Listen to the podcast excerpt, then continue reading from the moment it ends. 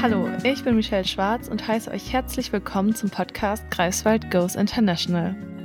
Die heutige Folge schließt sich inhaltlich an die letzte Ausgabe vom Podcast an, in der wir eine lettische Geschichte gehört haben und einiges über die Weihnachtszeit in Lettland erfahren haben. Passend dazu sind wir heute wieder im Baltikum, aber diesmal in Litauen. Ja, hallo Alina, hallo Daria. Schön, dass ihr beide heute bei der zweiten Baltikum-Folge dabei seid. Vielleicht könnt ihr einfach kurz euren Bezug zu Litauen sagen. Das soll ja heute um Litauen gehen. Und ja, Daria, du studierst ja wahrscheinlich auch Baltistik, oder? Ganz genau. Ich studiere Baltistik im ersten Semester mit Fokus auf Litauisch in Kombination mit meinem zweiten Fach Kommunikationswissenschaften. Und das Interesse am Baltikum kommt daher, weil meine Familie aus Litauen kommt.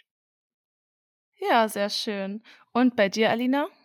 Ja, erstmal äh, schönen guten Tag und vielen Dank für die Einladung. Ich kannte den Podcast gar nicht. Für mich ist das auch eine Möglichkeit, diesen Podcast kennenzulernen. Ja, sehr gerne. Ich bin äh, Lehrbeauftragte an der Universität am Institut für Baltistik und unterrichte litauische Sprache. Äh, ich komme selbst auch aus Litauen, also bin äh, komplett litauisch sozusagen und lebe erst seit äh, 13 Jahren hier in Deutschland. Ich unterrichte ja auch schon, ähm, ja, eigentlich acht, also das ist schon das neunte Jahr, als ich äh, die Sprache unterrichte. Mhm. Auch hier in Greifswald die ganze Zeit dann? Die ganze Zeit hier in Greifswald, genau. Okay. Schön. Und ihr beiden habt uns ja auch was Kleines mitgebracht für diese Weihnachtsfolge, was Litauisches, und zwar ein Gedicht. Worum genau geht's denn oder warum, warum habt ihr das ausgewählt für heute? Ja, das Gedicht äh, habe ich ausgewählt und aus einem besonderen Grunde, weil das Gedicht eine Geschichte hat. Es ist ein Gedicht von einem litauischen Dichter, Antanas A. Joninas. Er gehört zu der älteren Generation der Dichter in Litauen, ist ein preisgekrönter, bekannter äh, Dichter in Litauen. Und äh, das Gedicht stammt aus einer zweiten Gedichtsammlung, die 81, 1981 veröffentlicht wurde. Das Besondere in dem Gedicht ist, dass der Text von einer, na, man sollte vielleicht sagen, Laienmusikband ausgewählt wurde in den 80er Jahren und zu einem Lied gemacht wurde. Und das Lied wurde so populär, dass es sogar in die, in den staatlichen Fernsehern, in den staatlichen Radiosender schaffte und wurde so oft äh, gespielt und von allen gesungen. Und ich glaube, die ganze Generation, äh, also meine Generation und nicht nur meine Generation, sondern auch spätere Generationen kennen das Lied und äh, den Text auch auswendig. Mhm. Ja, sehr schön, sehr interessant auch. Dann hören wir am besten erstmal in die originale Version rein. Alina, du wolltest das dann gerne vortragen, oder? Das kann ich gern vortragen. Wie gesagt, wir kennen das auch auswendig, also nicht nur meine Generation, aber auch äh, spätere. Und äh, das Lied ist auch bis, bis heute, würde ich sagen, populär. Also es wird immer wieder neu aufgenommen und ich äh, habe jetzt zum Beispiel gefunden im Internet, also 2016, 2020 äh, wieder neu aufgenommen von anderen äh, Musikern, von anderen Sängern. Es ist schon ganz ähm, bekannt. Ja, den Link werde ich dann nachher auf jeden Fall auch in die Kommentare reinschreiben. Dann kann sich das jeder auch nochmal anhören, weil es ist ja schon, schon auch was Besonderes dann, ne? Dass es so, so weit verbreitet ist.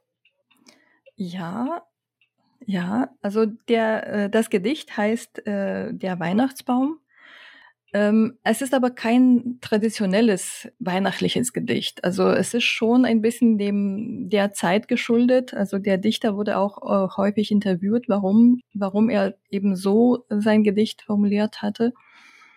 Und ähm, also was wir hier sehen, wir hier sehen hier so einen Weihnachtsbaum. Das äh, werden wir dann also in der Übersetzung hören. Wir sehen hier einen Weihnachtsbaum, der mit ja, seltsamen Gegenständen äh, eigentlich geschmückt ist. Und äh, da entsteht so ein bisschen auch ein bedrohliches Szenario. Und man könnte schon so ein bisschen was Politisches reininterpretieren. Also der Autor selbst meinte, er hat das nicht so gemeint damals, als er das Gedicht schrieb, aber ähm, na, es gibt ja schon zum Beispiel, da geht es ja auch um die Jagdflugzeuge und solche äh, ja, seltsame Sachen. Aber am Ende müsste man sagen, am Ende kann man ja da schon etwas Hoffnungsvolles sehen. Also dieses Bedrohliche wird dann, dann weicht dann eine Hoffnung, etwas, ähm, was ja in der Zukunft als, als hoffnungsbringend äh, angesehen wird. So würde ich das dann interpretieren. Ja. Gut, dann starte ich ja mit dem Gedicht, mit der äh, litauischen Version. Gerne. Kalėdų eglutė.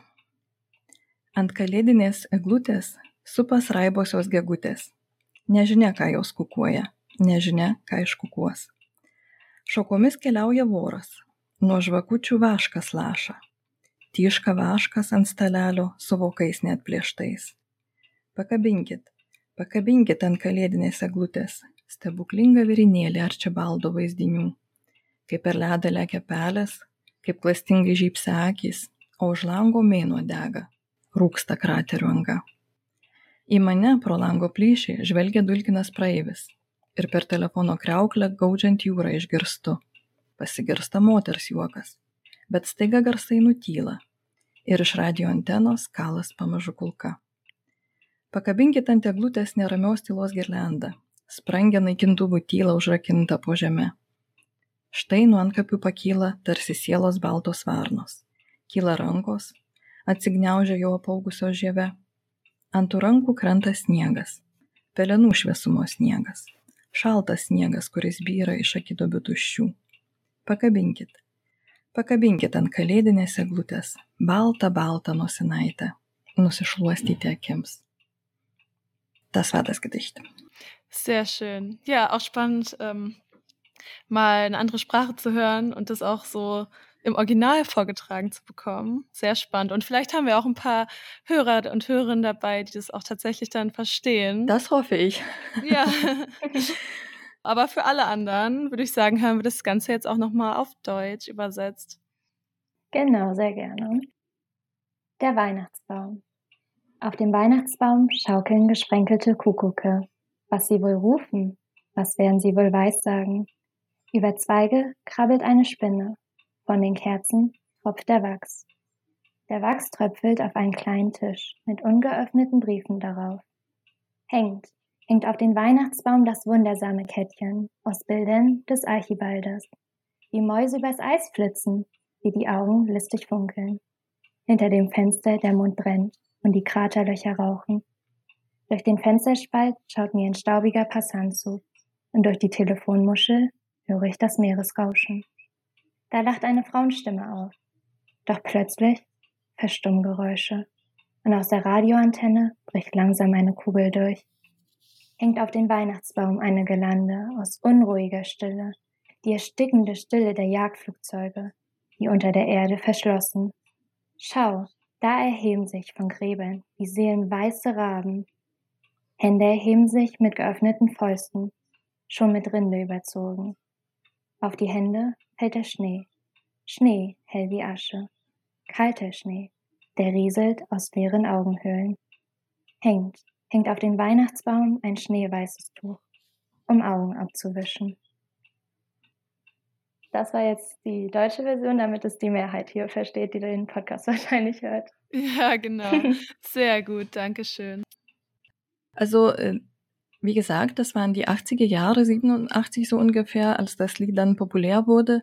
Und in der Zeit gab es offiziell die Weihnachten überhaupt nicht. Also Weihnachten waren ja an sich ein ganz normaler oder ganz normale ähm, Arbeitstage. Man ging zur Schule, man ging zur Arbeit, ähm, Vorlesungen fanden statt.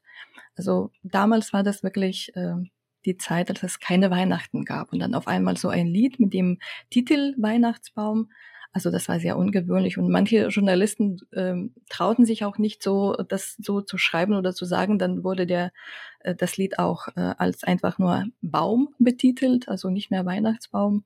Mhm. Ja, das wollte ich auch noch erwähnen.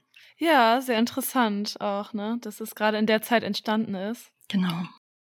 Gut, dann vielen Dank für das Vortragen, auch für die Übersetzung. Sehr gerne. Ja, dann wollen wir noch ein bisschen über weihnachtliche Traditionen und Bräuche in Litauen sprechen. Was fällt euch dazu ein?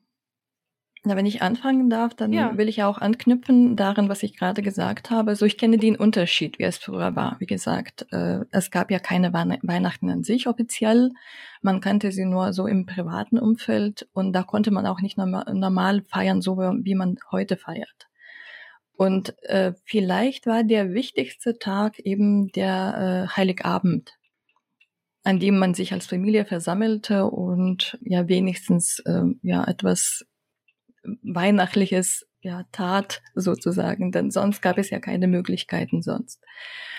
Und ähm, die Weihnachten an sich hat man ja auch nicht gefeiert. Man hatte ja auch keine Gelegenheit dazu.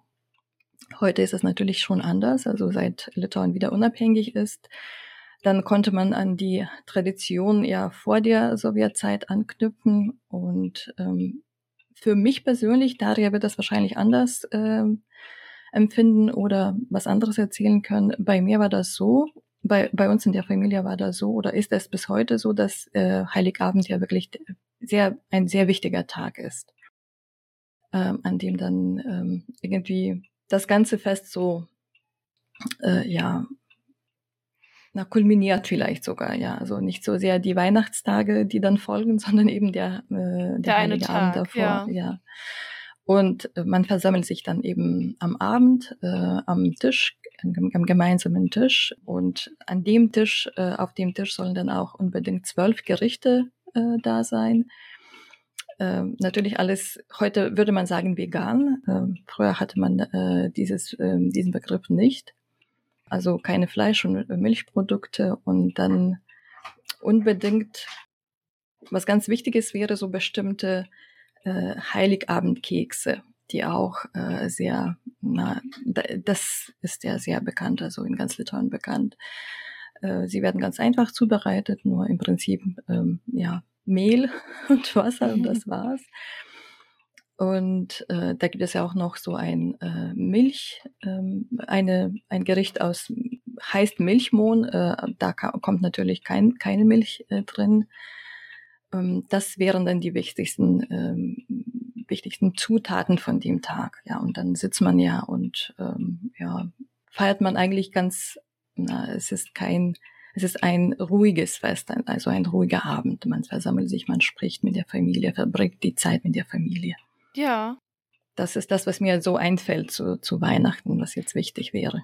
Und es ist auch heutzutage so, dass dann nur am 24. gefeiert wird. Also ich kenne das nein, ja Nein, nein, nein, so, okay. nein, nein, ganz mhm. normal. Es wird heutzutage ganz normal gefeiert über alle drei Tage. Bloß, ja. äh, wie gesagt, in meiner äh, Familie hat sich das dann so, äh, hat sich so, ja, äh, ich will nicht sagen eingebürgert, aber wir haben so eine Tradition, dass ja Weihnachten irgendwie sehr wichtig ist. Also, äh, also der Heiligabend und dann die folgenden Tage sind natürlich auch wichtig, wird auch gefeiert und Geschenke ausgetauscht und, und gegessen und so weiter. Aber der Heiligabend ist dann eben irgendwie wichtiger.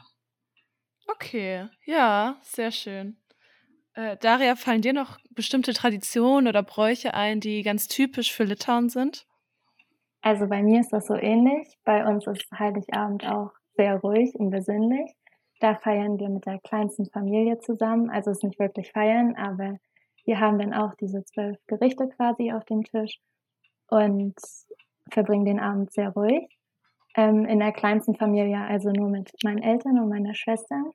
Und am 25. und 26. feiern wir dann äh, Weihnachten richtig. Also wir bekommen erst am 25. die Geschenke. Und äh, treffen uns dann mit der ganzen großen Familie, also mit allen Tanten, Onkel, Cousinen, Oma und Opa. Mhm. Und zu diesen zwölf Gerichten sind es dann einheitliche Gerichte oder ist nur die Anzahl zwölf wichtig?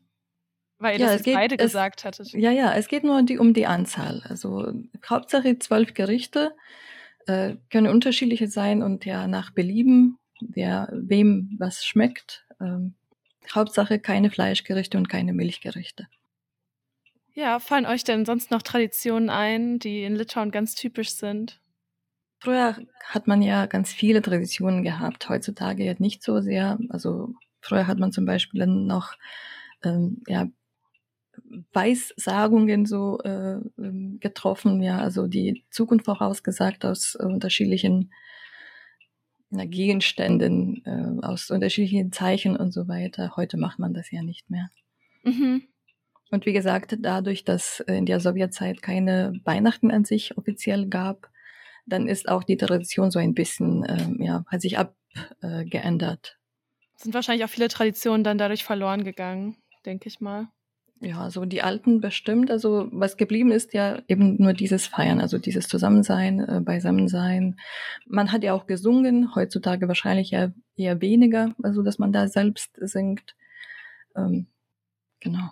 Ja, sehr schön. Ich könnte vielleicht noch hinzufügen, falls jemand Interesse an, an, dem, äh, an den Gedichten des Dichters hätte. Da gibt es ja auch eine Übersetzung, also ein, ein paar Bücher und ein paar Sammlungen, die, ähm, mhm. äh, die dann seine Gedichte ins Deutsche übersetzte Gedichte ähm, beinhalten. Ja. Und äh, vielleicht kann ich auch noch erwähnen, dass das Institut für Ballistik auch äh, eine digitale Franzkeit-Edition herausgibt, also eine Edition äh, von über vielleicht 4000 oder so litauischen Gedichten, die ins Deutsche übertragen wurde von dem äh, von Alfred Franzkeit.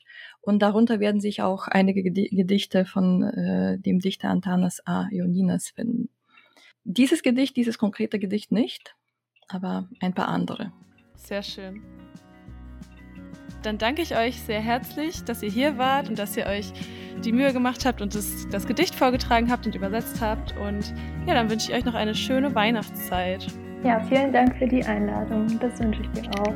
Gerne. Tschüss. ja, herzlichen Dank. Tschüss. Tschüss. Mit diesem kleinen Beitrag zu Tradition und Bräuchen in Litauen verabschiede ich mich auch vom Podcast für dieses Jahr. Im nächsten Jahr warten schon spannende Folgen rund ums Thema Auslandsaufenthalte auf euch. Bis bald und eine schöne Weihnachtszeit.